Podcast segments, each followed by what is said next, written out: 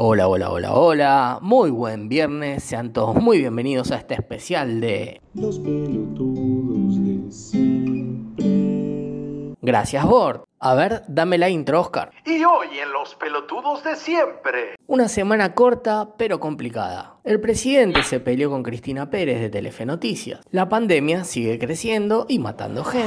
Y mientras todos volvemos a la fase 1, sin saber cuál fue la fase 2 ni la 3, es el mejor momento para decir que el mundo está en constante movimiento. ¿Por qué no presentamos a su creadora? Eugenia Saint John. Aunque ella prefiere que le digan Eugenia Saint John de Escudero Salinas. Hola Euge, ¿cómo estás? Hola Choco. ¿Qué opinas de los runners? Vos decís que te hicieron caso con el tema de constante movimiento. Sí, sí, re. Aguardame un segundo que tenemos al cantante de Aeromosos, Mariano Putin, en línea. Hola Marian, ¿qué opinas de los runners y el mundo en constante movimiento? reda ese lugar, porque de un lado es así y del otro lado hay como lucecitas, gente por ahí caminando.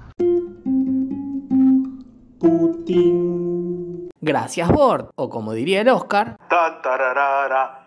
Putin. Graglia también quiere aportar su grano de arena en esta fase 1 o fase 2 con gusto a fase 1 que estamos volviendo. ¿Qué opinas, Gra? Es una paja, boludo. ¿Vos no podés hablar con Joel directamente? Otra persona que está en constante movimiento es el cabeza Nacho Indaco. Hola, Cabe. Se va a empezar a flexibilizar el lunes. En principio el plan es dejar sí o sí a los viejos todavía encerrados. Ale Weisman es otro que está en constante movimiento, pero con los sorteos. Hola, Ale. ¿Qué tenés para decirnos? Yo le mandé mensaje a Martín, que es el hermano de mi cuñado. Recién me contestó y después de un rato de, me dijo que sí, que le interesa, que está buenísimo, que, que se copa, no, no hay problema. Gracias, Ale.